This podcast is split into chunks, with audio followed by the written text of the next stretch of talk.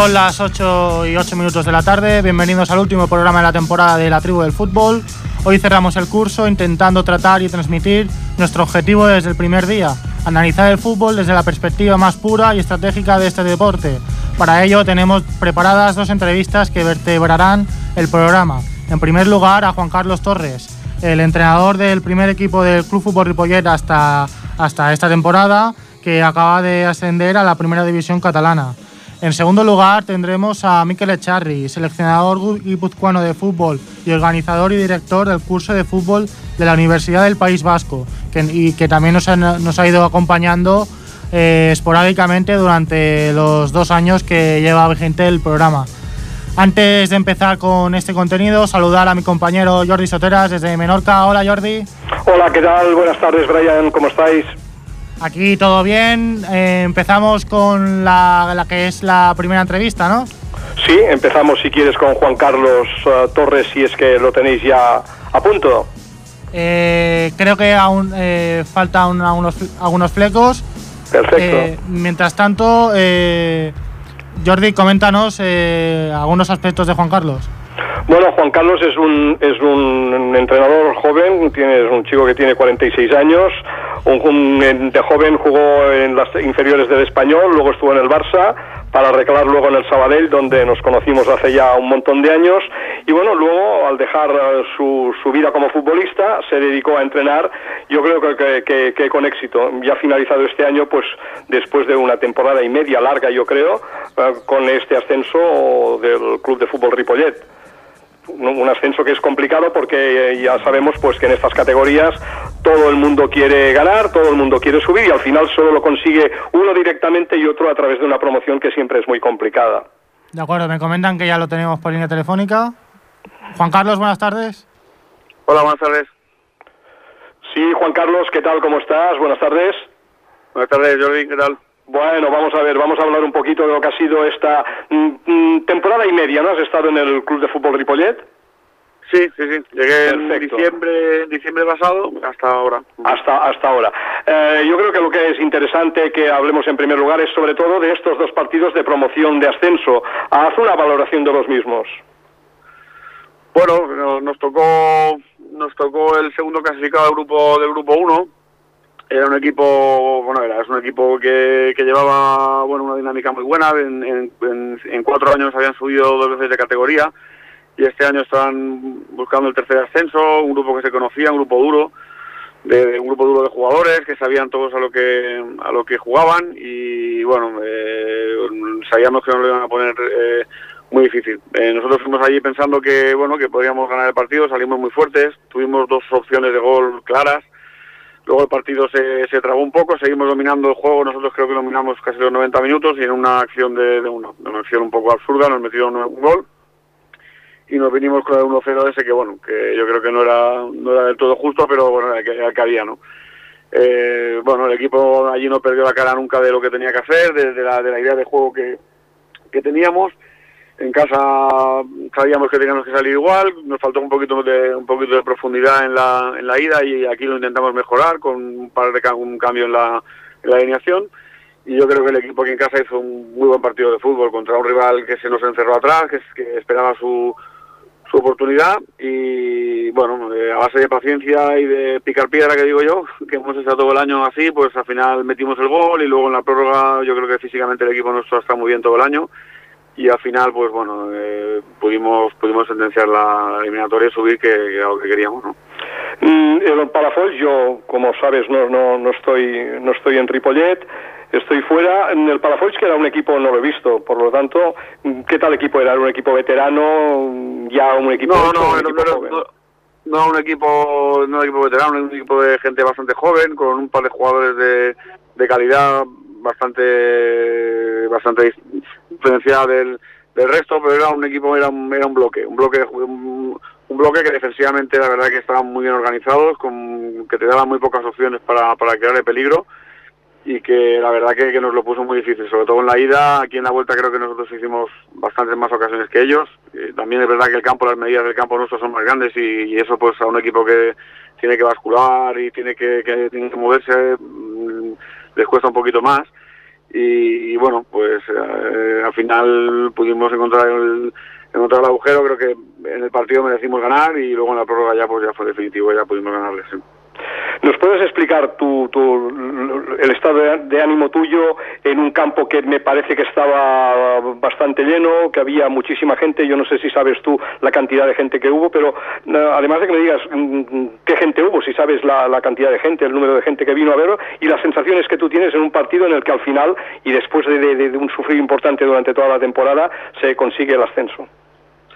Pues bueno, fue te diría uno de los momentos más bonitos que he vivido, sobre todo como, como entrenador, y no es el primer ascenso que, que consigo, eh, eh, he ascendido en otros sitios, pero no en el campo habían más de 2.200 personas, yo no había visto nunca, bueno, menos una vez, me acuerdo que cuando jugaba en el, el, campo de la Barceloneta, pero aquí no había visto tanta gente nunca en un campo de fútbol, eso era una maravilla, y fue muy emocionante. Ver a gente que realmente ha estado implicada con el equipo, que que, te aprecia y que tal y, que lo puedes conseguir, la verdad que fue una cosa muy muy bonita. Diría que es lo más bonito que me voy a llevar de, de todo esto, entonces, bueno, y, sobre todo, ya te digo, porque yo estás en el día a día viendo a tus jugadores, cómo se están entregando al 100% desde el principio de temporada hasta final, y un grupo de chavales excelentes, y hostia, me hubiera sido una una injusticia que se hubieran quedado sin, sin premio, ¿no? Entonces, bueno, por todo, todo junto y tal, pues bueno, pues mira, pues muy contento y muy, muy satisfecho. Me dices que, que, tenías un equipo bueno y es evidente, sin, sin, sin buenos jugadores no, no se asciende, desde luego. Y me dice un aficionado que me ha llamado, dice, pregúntale al mister de dónde ha traído al número 5, al número 5 que es un máquina. ¿Quién es este número 5? Bueno, es Lombardo. El problema que hemos tenido este año es que este chaval lo lo trajimos del, de Lloreda. Eh, bueno, este año hemos tenido muchos problemas de lesiones, son cosas que la gente pues, bueno, cuando viene al campo no sabe cómo está el equipo y hemos tenido muchísimas lesiones y sobre todo articulares, que es una cosa que, que no puedes bueno no, no puedes controlar 100% como, como entrenador. Eh, tú siempre pones un poco hincapié en el tema muscular. Este año muscularmente hemos tenido tres lesionados todo el año, que es un número extraordinario, ¿no? Un equipo que lleva desde el 4 de agosto entrenando hasta esta fecha y que solamente tres jugadores hayan estado lesionados muscularmente es mm, y, quiere decir que se, ha, que se ha trabajado bien pero la, con lo que se han sido rodillas, hombros, bueno, es que nos ha pasado de todo. Y el el tema de Lombardo que comenta este señor, pues bueno, ha estado mucho tiempo lesionado, sobre todo en el tramo final, porque tuvo un 15 de grado 2 en la, la rodilla, lo tuvimos fuera bastante tiempo y lo pudimos recuperar a partir del día de las franquesas y es un chaval que se podía adaptar a las dos posiciones, a lateral y, lateral y central y bueno, la verdad que y encima es un tío excelente, o sea que lo tiene todo. muy bien, muy contento con él y como con el resto de jugadores, ¿no? O sea, por lo que me dices, has llevado bien con, con titulares con los que jugaban más e incluso con los que jugaban menos. Bueno, es obligación tuya, ¿no? Yo no, a ver, el entrenador no está para, para llevarse bien con, con nadie, el entrenador está para, para, bueno, para, para poner a los que tiene que poner, para, para entrenar al grupo como tiene que entrenarlo.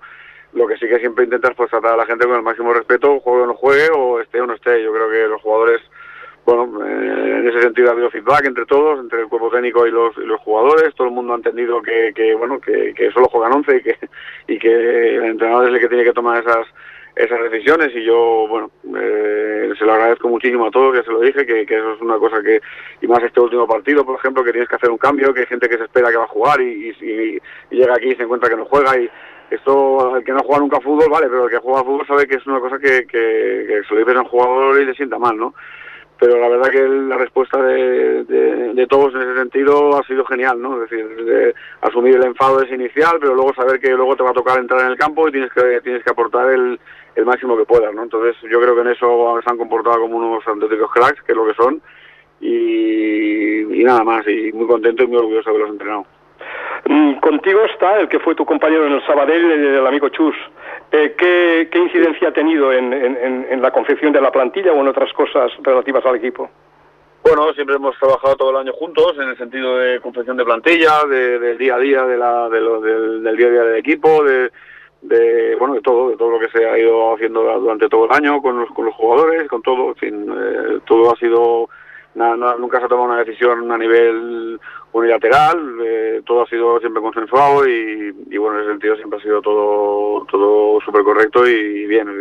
Montamos la plantilla los dos y lo, que, hemos ido haciendo, quitando, poniendo jugadores, o que tampoco ha habido mucho movimiento, pero lo que ha ido llegando pues siempre ha sido hablado por todos y no ha sido un trabajo, un trabajo en equipo, ¿no? ¿Qué valoración haces al final de lo que ha sido toda la temporada, en el caso de esta temporada que acaba de terminar?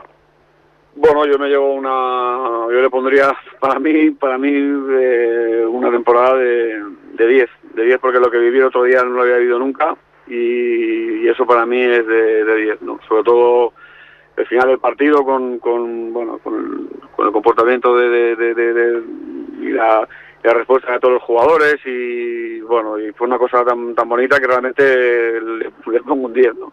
Eh, todos sabemos, los que estamos, los que hemos estado aquí, sabemos las dificultades que hemos pasado, todas las, todas las penurias de, de, lesiones, de, momentos que hemos pasado mal, porque bueno, había, llegó mucha gente nueva eh, y había que hacer el equipo otra vez y el equipo tenía que arrancar y, y tuvimos momentos un poquito de, irregularidad al principio, pero luego la verdad que hicimos una segunda vuelta espectacular, súper regular.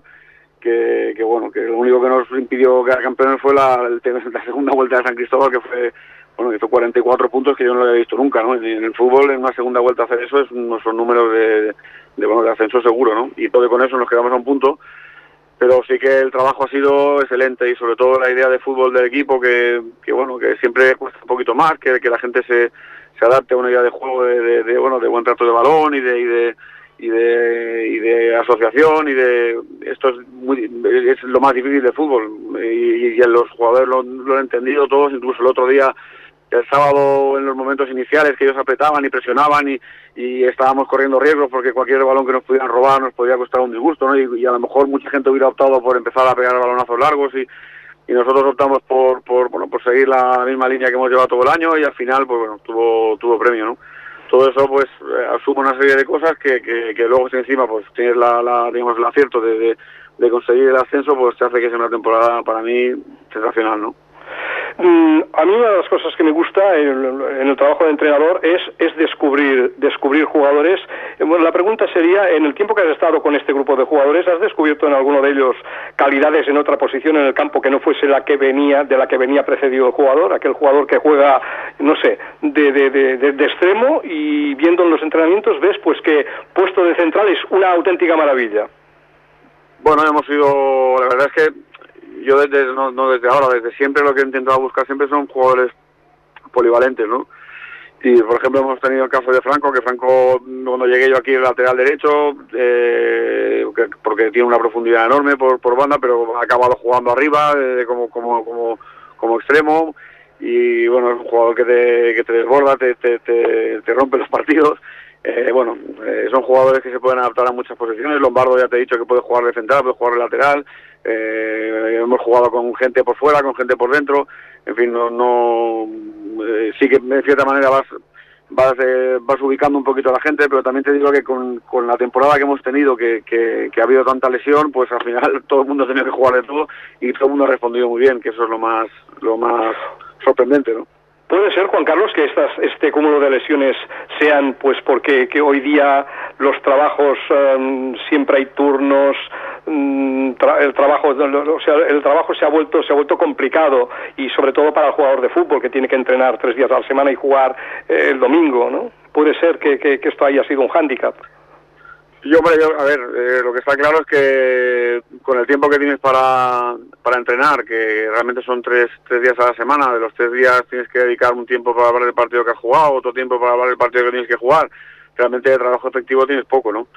Si, eh, si no tienes, por decir algo, por ejemplo, un, gimnasio o una cosa que tengas que... La verdad que el trabajo de, de, digamos, de fuerza y todo esto de, a nivel de, de fuerza máxima y tal, no, no, lo, no, lo, no lo puedes trabajar igual. Y yo creo que esto también, pues bueno, te, puede condicionar. Pero yo creo que han, son todas estas lesiones han sido jugadas jugadas desgraciadas, son caídas, saltos al caer, se han girado rodillas, se nos ha pasado hasta, hasta la penúltima jornada, ¿no? Con, con Juanma, que es el que tuvo una, que tuvo un, que tuvo el 15 grado 2 también. Una cosa un poco sorprendente. Hay gente que también lo achaca a la hierba, a que los campos ahora con este tipo de hierba pues hay más hay más inestabilidad o a los tipos de tacos que, que se utilizan hoy en día. Lo cierto es que yo no había visto nunca, jamás, tanta lesión de rodilla como he visto este año aquí. Es una cosa que, que, que, es verdaderamente sorprendente, ¿no? Mm, vamos a entrar, digamos, en otra en otra fase de la, de la entrevista. Mm, me imagino que has hecho una, una habéis hecho una temporada fantástica y sí me gustaría saber, pues bueno, yo creo que habrás tenido el soporte de la dirección deportiva, de la junta directiva y de su presidente. Eh, ¿Te has sentido a gusto en el tiempo que has permanecido en el club y sobre todo en esta última temporada? Sí, sí, sí. Siempre yo aquí, eh, desde que llegué, el trato ha sido, ha sido genial con todo el mundo. Eh, todo el mundo se ha portado muy bien conmigo y incluso la gente del día a día, de, de, de, todo, se han ofrecido a todo. No tengo ninguna ninguna queja de, de nada. Al revés, no tengo que agradecer a que todo lo que todo lo que he pedido me lo han, me lo han si, me, si están sus manos me lo han, me lo han dado y no tengo nada que no tengo ninguna queja de nada. Al revés, todo todo han sido todo han sido buenas buenas intenciones por parte de todo el mundo, no no si, es, es así, como no puede ser de otra manera, porque claro, un, un ascenso, un ascenso siempre es importante. Em, ¿Expectativas para la próxima temporada? ¿Vas a seguir en el club? No, no, ya no, ya se lo he comunicado a los jugadores hace tres semanas o cuatro, y o cinco, no me acuerdo cuánto hace, pero bueno, ya no, el año que viene no, no estaré aquí, no. No sigues no sigues en el club esto es una bueno para mí desde la distancia es una sorpresa puesto que, que y el presidente no te no te ha insistido para para que fiches o el director hay un director deportivo verdad sí sí bueno esto te lo explico un poquito bueno eh, a ver eh, eh, un poco largo a ver, ellos tienen otro tienen otra idea de, de, lo que tiene que ser esto y bueno confían en el entrenador que en, en Pitu que es entrenador juvenil y que está haciendo un trabajo sensacional y con Chus, que es el secretario técnico, y lo van a llevar ellos el año que viene y, y bueno, ya está, no, no, no hay más que darle la vuelta, ¿no? Es una decisión del club y, y hay que aceptarla, ¿no? Ya, ya, tú, ¿no? o sea, mm, por lo que puedo intuir, tú hubieses seguido en el proyecto. Bueno, a ver, eh, yo tuve un, a ver, eh, en el mes de febrero tuvimos un, bueno, una, una reunión un poco, un poco áspera, eh, bueno, se dijeron una serie de cosas allí, yo no, yo no veía claro con eso todo lo que se habló allí continuar, decidí que me quería marchar porque digo, bueno, si yo no, yo creo que lo que queréis no, con la persona que tiene que estar aquí no soy yo, es, que yo creo que es mejor porque no, con lo que queréis yo no, yo aquí no puedo estar. Entonces me decidí que me marchaba, al día siguiente el presidente me pidió por favor que me quedara, que que el daño que iba a hacer la entidad era importante y tal y cual, y bueno, al final piensas en todo el daño que toda la gente que trabaja aquí, toda la gente tan maja que hay y tal, y te pide el presidente por favor, bueno, lo pensé un poquito y pensé, digo, vamos a acabar hasta el final, ¿no? Bueno, eh, pasaban los meses, no nadie me decía nada, eh, bueno, yo tampoco tonto no soy, ¿no? Si pegan tres semanas para acabar y no nadie, nadie, te ha dicho nada, entiendes que, a lo mejor no, no cuentan contigo. Se lo comenté a, a, a Chus un poquito y él me dijo, bueno, que en marzo ya habían decidido un poquito que que el trabajo del año que viene lo harían él y, el, y, Pitu y ya está, a partir de ahí pues nada, a, buscarte, a buscarte la vida. Sí, sí, no, es, es curioso, mm, Juan Carlos, porque aquí esto tiene doble mérito, yo este, este detalle no lo conocía, no, no lo conocíamos y mm, de hecho ya no solamente es la gestión deportiva, sino que has tenido que luchar contra la gestión del entorno. Bueno, no te, no te voy a negar que se hace difícil eh, seguir seguir con todo esto. Además, fue un, bueno, un momento un poco feo, sino así no quiero ni. tengo de buen recuerdo del sábado y prefiero quedarme con esto. Entonces, claro que sí. Bueno, claro sí, que, sí que te digo que, que no es fácil y que, y que tienes que sacar las últimas fuerzas que tienes ahí, tienes que tirar de ellas para acabar esto y acabarlo de la mejor manera posible. Yo creo que me he dejado aquí se lo dije cuando llegué a ellos, digo, yo vengo aquí me dejaré la piel, y cuando, porque siempre lo he hecho en todos los sitios, y entonces eh, lo que he hecho cuando he acabado es dejarme la piel, y, lo, y, lo, y no dejar la piel, hubiéramos fluido, el mundo del fútbol es, es curioso, ¿verdad? El mundo del fútbol está esta es que no, no lo sabía, me dejas, me dejas parado porque yo que era un poco, pues si vais a fichar gente y tal, y veo que, pues bueno, no vas a seguir. De todas maneras, con lo que estás explicando, el mérito es grande, ¿eh? el mérito es grande porque las ganas de, de, de, actuar de otra manera es evidente que, claro, esto es, ya había, decía, decía Cruyff en su momento, ¿no? Que dice, discutía de fútbol con mis ayudantes porque están al mismo nivel que yo. Dice, ¿qué voy a discutir con la Junta? ¿Sabe algo de fútbol? Entonces no, ¿verdad? Pues no discuto con ellos. y esto es una esto es una realidad. No pasa aquí donde has estado, sino pasa en todas partes. Es ahí se inmiscuye gente, gente que no es de fútbol y mucha gente que está en el fútbol hace años y no tiene ni idea. Lo siento, pero la cosa es así. Mm, la verdad es que me sabe mal, me sabe mal que te ocurra esto porque te conozco de hace muchísimos años y bueno, pues, pues la, la, vida continúa, has tenido un éxito grande. Si alguien oye esta conversación, pues el éxito es doble, porque gestionar el entorno, que no son los jugadores ni es eh, tu, tu, tu cuerpo técnico, es muy complicado porque se dan estas circunstancias y, lo duro es eh, que en el mes de febrero y, y sobre todo en marzo sabes que no continuarás y tienes los santas narices, ¿no? De tirar para adelante el, con, con, con, todo, con todo el tren y al final con este gran éxito. El éxito, desde luego, rotundo. Y no te digo nada, cuando acaba el partido del, del domingo, sábado o domingo, es igual no me acuerdo si fue sábado o domingo, la gran satisfacción que tuviste.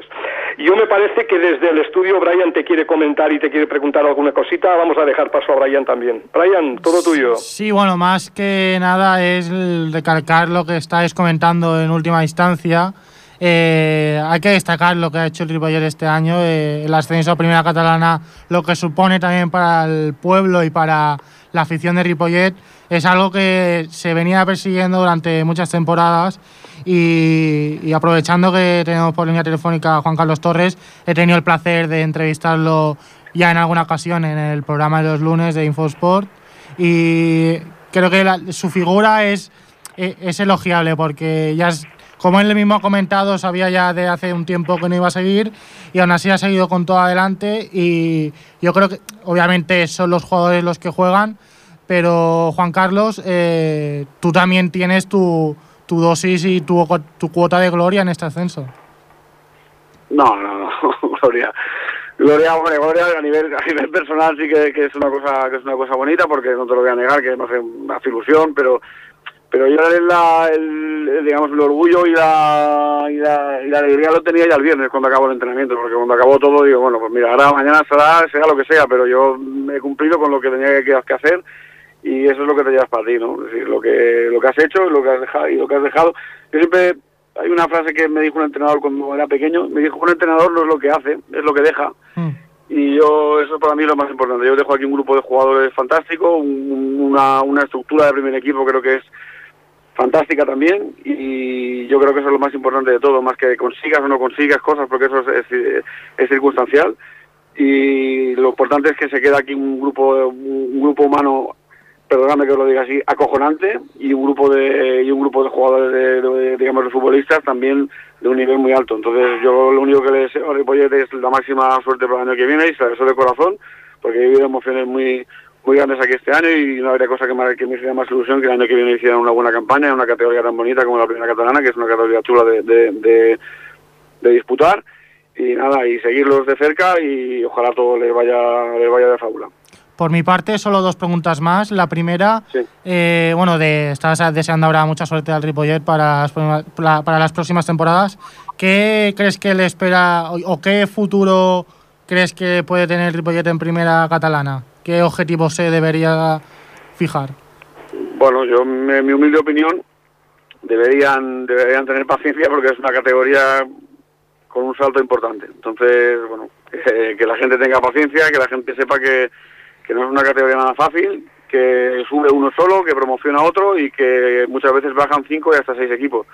Hmm. Entonces eh, hay que tener las cosas muy muy claras, hay entidades de una estructura de tercera división y, lo que hay que tener claro es que es que bueno que el primer año es muy duro y hay que hay que saberlo llevar. Lo digo porque bueno hay mucha gente que, que viene al campo y se piensa que esto es gratis y que todo sale rodado y que y que a la que no salen dos cosas ya está diciendo que el entrenador no tiene ni idea o que, o que es muy defensivo, que hace muchos cambios o que no hace cambios o que, que sepan que lo que el que está allá abajo tiene tiene un trabajo muy muy importante y el fútbol tiene una cosa muy importante y es que tú, tú no juegas solo, juegas contra un rival y entonces los rivales son rivales de mucha entidad y conforme subes de categoría de más, de más, de más entidad todavía.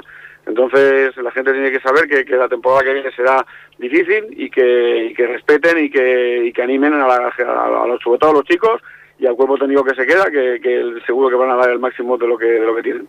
Desde luego. Y la segunda, eh, en el plano personal, eh, después de este gran éxito de subir al Ripollet a Primera Catalana, eh, ¿tienes ya pensado algo sobre, su, sobre tu futuro, alguna oferta que puedas contar? No, no, de hecho no tengo nada porque además eh, tengo la, bueno, eh, que, bueno, eh, todo fue tan tarde, todo, todo fue tan, que bueno, ya realmente cualquier cosa que hubiera podido yo mover o lo que sea ya hubiera, hubiera salido mal, o sea que, bueno, esperaremos a ver si sale alguna cosa y si no, pues seguiremos viendo fútbol y cuando alguien llame o lo que sea, pues si el proyecto está bien y me, y me, y me gusta, pues intentaremos cogerlo y si no, pues seguiremos viendo fútbol, que es lo que hay. Seguro que por méritos eh, o proyectos y ofertas no faltarán. Jordi, por tu parte, ¿algo más? Bueno, sí, yo oyendo toda esta, esta segunda parte de la entrevista, claro, me he encontrado aquí pues con, con, con algo pues que es que es a mi juicio, ¿eh? para mí, no para Juan Carlos que pero para mí eso es bastante desagradable. Yo tenía una pregunta, ¿no? Decía, digo, bueno, me imagino que habrás tenido el agradecimiento, por supuesto, de directivos y sobre todo del presidente. ¿Qué te ha dicho el presidente después del gran éxito, Juan Carlos? Eh, ¿qué, habéis comentado después del partido? Porque claro, se hace difícil, ¿no? Un, una persona pues que, pues que ha dado todo esto, que al final acaba con un éxito grande, que tiene que, que lidiar con, con, la gestión de un entorno complicado y con un grupo de jugadores, pues que como dices, tiene todo su, su problemática, el presidente que te ha dicho al final. Bueno, pues eh, bueno, me, me felicito al acabar el partido y, y bueno, ya supongo que hoy que tengo que venir aquí al campo y, y acabar de, de, de despedirme, pues bueno, supongo que hablaremos de, de, de todo. Pero la fecha no he podido, no tenido el momento. Así que, ya, ya, bueno, yo creo que, yo creo, Juan Carlos, que ha quedado todo sumamente claro más claro no puede quedar para todo el que nos pueda estar oyendo. Personalmente te, deseo lo mejor. Cuando uno tiene éxito, um, seguro que tiene equipos y tú lo, lo, tienes que tener porque eh, yo creo que eres una buena persona. En principio creo que eres una buena persona y en el fútbol yo creo que una de las cosas que, que hace falta es ser un tiburón ser un no quiero no quiero decir una palabrota pero yo creo que nos entendemos todos. Yo creo que Juan Carlos Torres es una persona que es es muy buena persona sobre todo sobre todo esto. Y este es un mundo en el que funcionan mmm, los meneos por detrás las las trabanquetas las castañas sin que uno se dé cuenta y bueno y ya sabemos verdad Juan Carlos porque ya llevamos años en esto bueno, yo te digo que volvería a hacer exactamente, exactamente, punto por punto, lo mismo que he hecho este año. Exactamente, no me arrepiento de nada de lo que he hecho. Es decir, lo que he hecho, lo he hecho eh, pensando que actuaba con, con, con mis principios. Entonces eran buenos o malos, pero son los principios míos. Y lo he hecho con, con todo y ahora mismo volvería a repetirlo coma con coma. Y sé que a lo mejor, y sé que no, no ha sido bueno para mí a nivel profesional porque me va a dejar, pero volvería a hacer exactamente lo mismo que he hecho. O sea que, ante todo, uno tiene que mirarse al espejo bien y saber que se, que se reconoce delante. lo, demás, lo demás está por ver. Sí, sí, no ha pasado, ha pasado por el club un tío honrado que ya lo era como jugador, porque como jugador era, además de un muy buen lateral izquierdo, que seguramente hubieses podido jugar de central izquierdo, hoy día sería completamente diferente, porque esto ha evolucionado mucho. Un gran jugador y una gran persona, Juan Carlos Torres. Yo por mí, Brian, ya, ya está todo dicho. Sobre todo agradecerte que hayas estado aquí con nosotros, Juan Carlos, y yo no sé, Brian, si quieres terminar con él. Sí. Un abrazo, Juan Carlos. Muchas gracias, Jordi. Un abrazo a vosotros. Por mi parte, lo mismo. Agradecer a Juan Carlos que atendernos aquí en la tribu del fútbol y mucha suerte para los próximos años. Muchas gracias a vosotros por el trato durante todo el año y, nada, y apoyar mucho a Ripollet y que el Ripollet el año que viene haga una gran temporada. En eso, en esas estaremos. Muchas gracias, Juan Carlos. Gracias. Hasta la próxima. Hasta luego.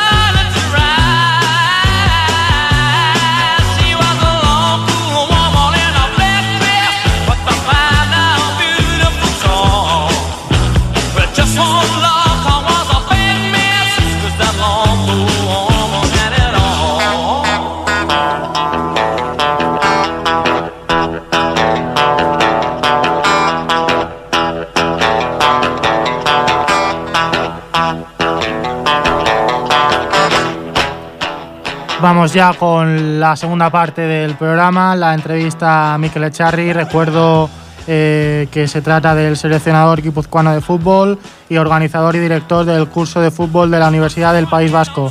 Jordi, de nuevo entrevista a Miquel Echarri.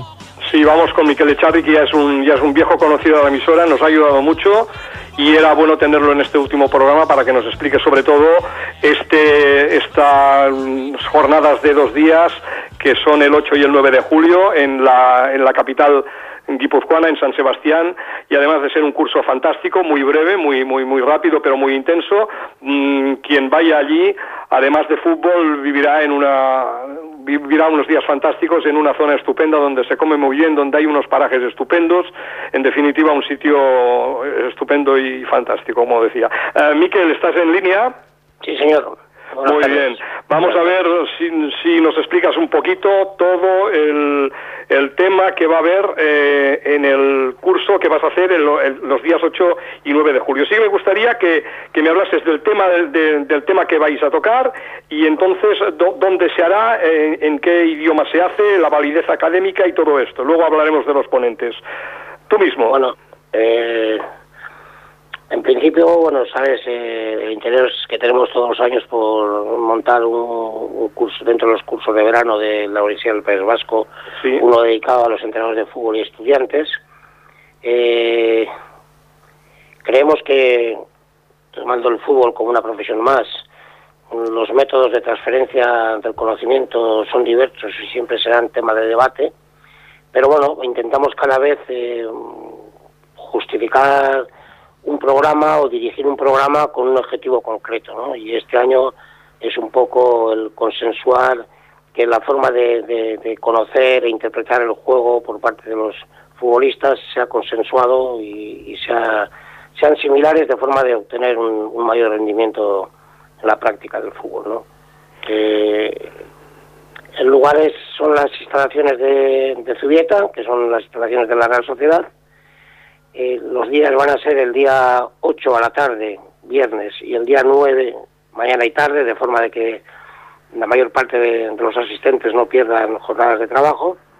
Mm, además, se ha buscado que no haya partidos de la Copa de Europa, porque son los días que hay descanso después de haber jugado las semifinales, la final es el día 10. Y bueno, eh, el título que le hemos dado al programa es la comprensión e interpretación del juego del fútbol desde el entrenamiento, ¿no? Es la forma de intentar mejorar que todo el mundo veamos e interpretemos más o menos el juego de la misma forma debido a, que a, la complejidad que tiene el fútbol, de la cantidad de interrelaciones que tienen entre los hombres de, de un equipo y, los rivales, ¿no? La, interpreta, eh, perdón, la intervención posible de los rivales, cómo interpretar la mejor, las mejores situaciones de juego y cómo explotarlas. ¿no? Esto, Miquel, tiene una validez académica de cuántas horas? 30 horas. 30 horas. Esto es bueno que, que, que lo sepan los entrenadores. Vamos a, a, los ponentes, uno de los cuales, y me parece que el que inicia, eres tú, Miquel Echarri. Sí, bueno... A, a ver si nos puedes explicar un poquito on, de qué va a ir, de qué van a ir a ponencias y ponentes. En el, en el caso primero, sí. la tuya, ¿no?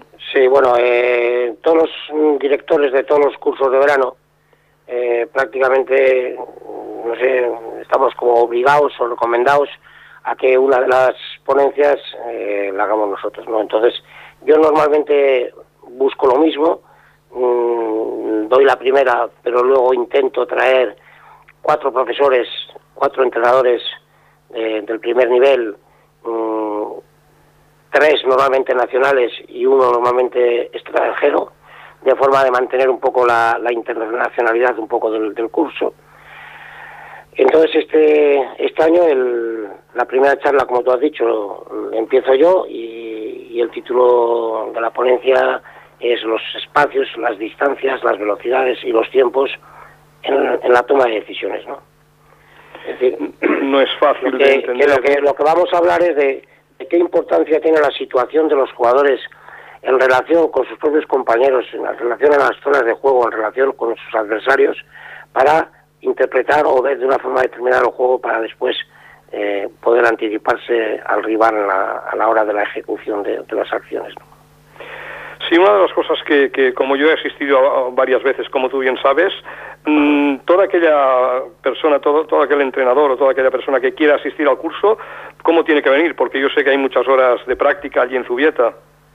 Sí, normalmente se pide que se vea con ropa deportiva porque eso es un tema que es muy interesante, que, lo hayas recordado, porque no voy a decir que es de los pocos, pero no hay muchos cursos o muchos congresos en, la que, en, los que se imparta tanto la teoría como la práctica de la misma conferencia, ¿no? Entonces, efectivamente, los alumnos, los asistentes, hacen la práctica de jugadores, con lo cual yo creo que su interpretación y su mejora de entendimiento de la conferencia es, es, es más amplia, ¿no?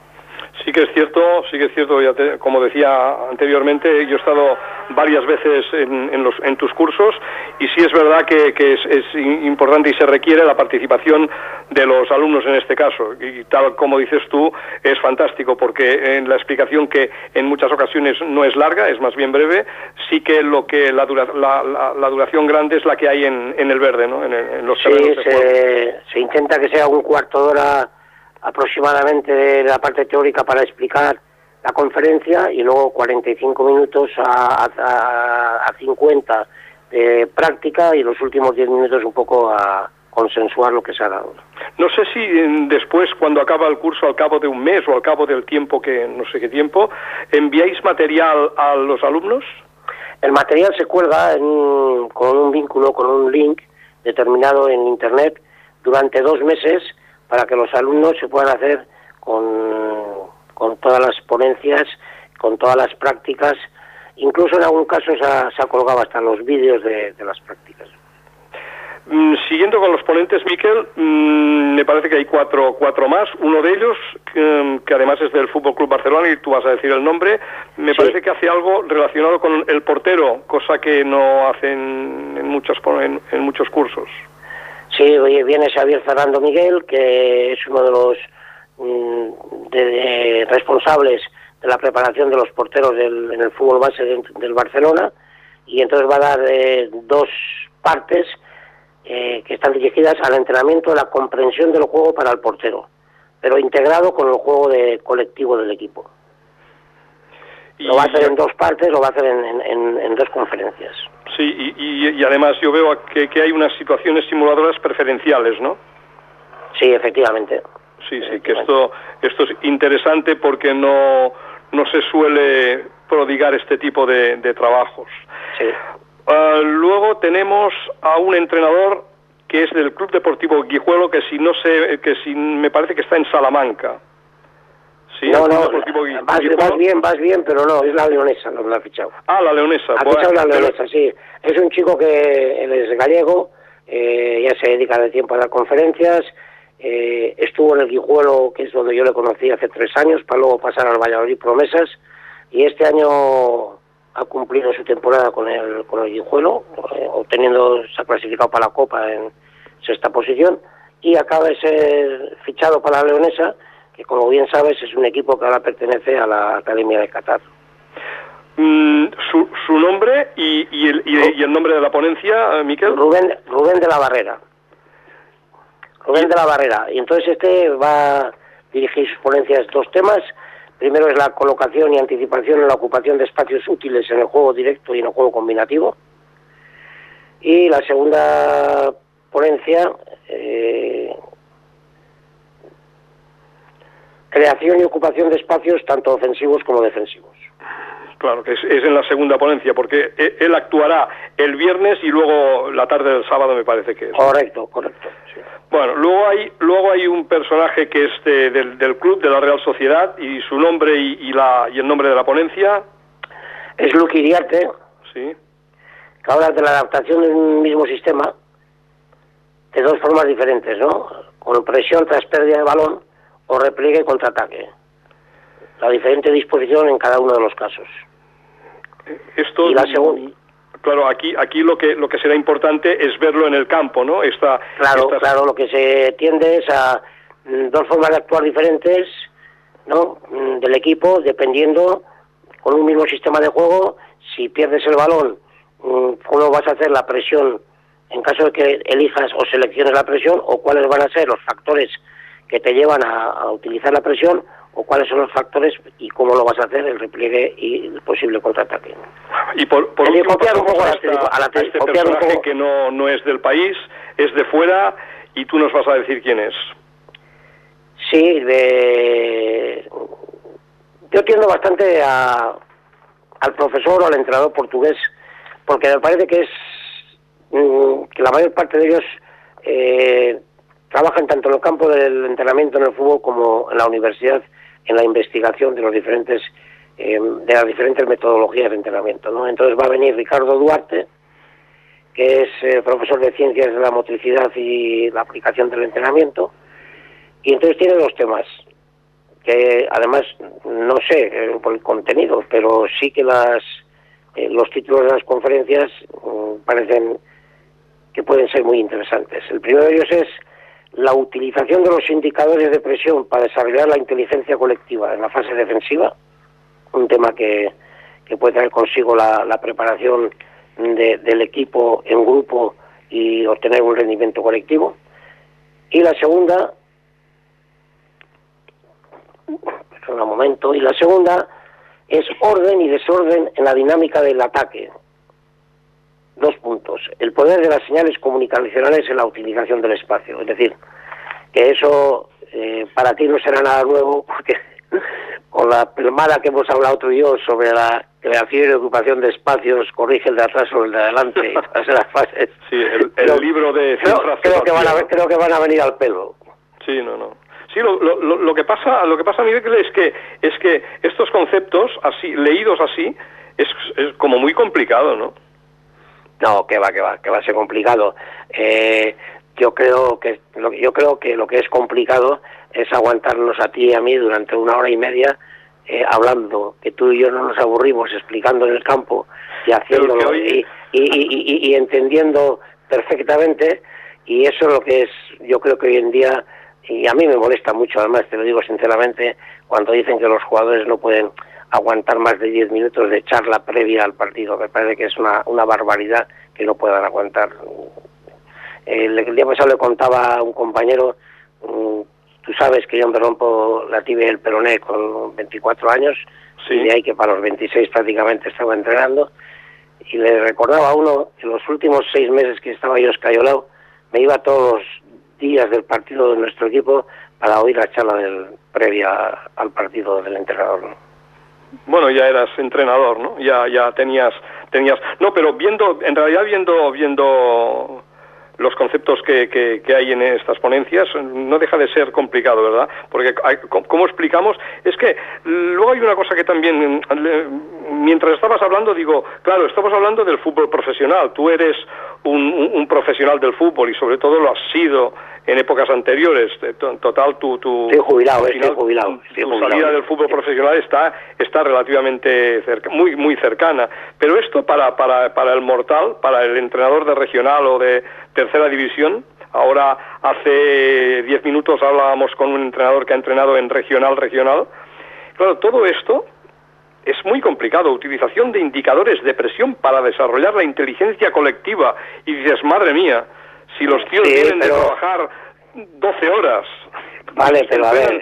Martes, jueves y viernes y juegan el domingo. Jordi, Jordi, pero para explicar eh, cuáles son mm, los, los factores esos que tú vas a tener en cuenta o las prioridades, si tú vas al campo y las explicas, es más difícil entenderlas sin explicarlas. Pero una vez explicadas, no son tan difíciles, porque hablarte de creación, perdón, de espacio creado, espacio ocupado, o hablarte eh, de que el último no entra al penúltimo, o hablar de esas frases cortas, o en este caso, como tú bien has dicho, de, la utilización de indicadores, lo único que te va a decir es, en esta situación tienes que presionar y en esta no. Entonces, ¿cuál es lo que te va a marcar? Te va a marcar en qué en qué posición del campo estás, qué relación tienes respecto a tus compañeros, respecto a tus adversarios, pero cosas que no son que no son difíciles de entender. Hombre, eh, si yo te digo, eh, es que la forma de marcar al jugador, tal, tal.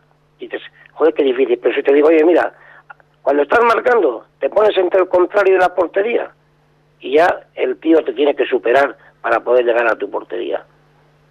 Sí, sí, no, Eso puede ser un indicador. la distancia que hay a la portería, la distancia que hay al compañero, la distancia que dan.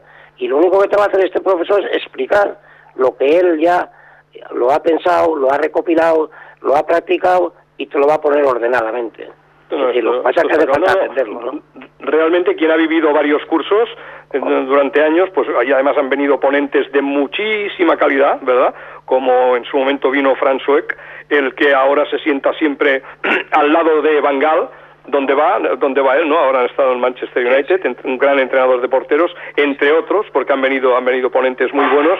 Sí, y sí que, es verdad que vale la pena, que desde luego cualquiera que tenga la ocasión de ir, y además es un curso muy muy muy compacto es como decíamos antes era fantástico es fantástico yo no sé si Brian desde el estudio porque mm, los los eh, cinco seis o siete minutos que quedan sería bueno quizás hablar un poquito del fútbol no no no sé si si estás viendo partidos del europeo si ves estás viendo he visto dos, he visto dos. De, inaugural. de lo que se está haciendo en en, Estados Unidos a, nivel de selecciones suramericanas.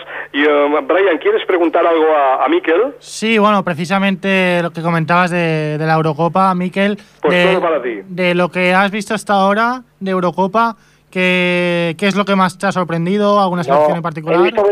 a ver, he visto muy poco. He visto los dos partidos de inaugural y he visto el de España de ayer.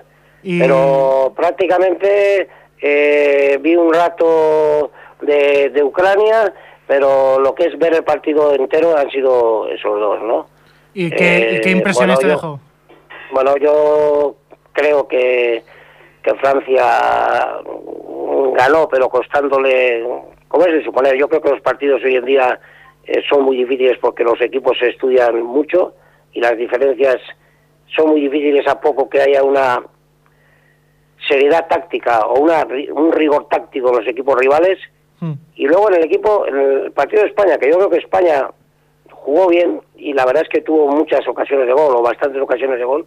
Lo que pasa es que yo creo que ese sistema tiene esa forma de jugar, igual que, que la del Barcelona, a base de, tocar mucho y no tener prisa por llegar y querer llegar hasta tan dentro del área, eh, tiene muchos problemas en cuanto a la tranquilidad porque la cantidad de espacios, la cantidad de espacios que se crean a la espalda de los de hombres de mitad de campo, a no ser que se hagan bien las transiciones y se ocupen bien mediante movimientos compensadores de los no participantes, pasa lo que estuvo a punto de pasar en el minuto 60 o 65, ¿no? Lo que pasa es que yo creo que, que, el, que el equipo checo pues también era un poco romo para a la hora del contraataque, ¿no? Aún estuvo a punto de empatar en la última jugada y hubiese sido totalmente inmerecido porque yo creo que, España mereció, mereció ganar con rotundidad. Pero claro, el hecho es que como no marques, no marques, no marques y pasa el tiempo, pues al final, eh, al final a partir del minuto 75 ya Piqué estaba casi más adelante que atrás y, y luego afortunadamente metió el gol, ¿no?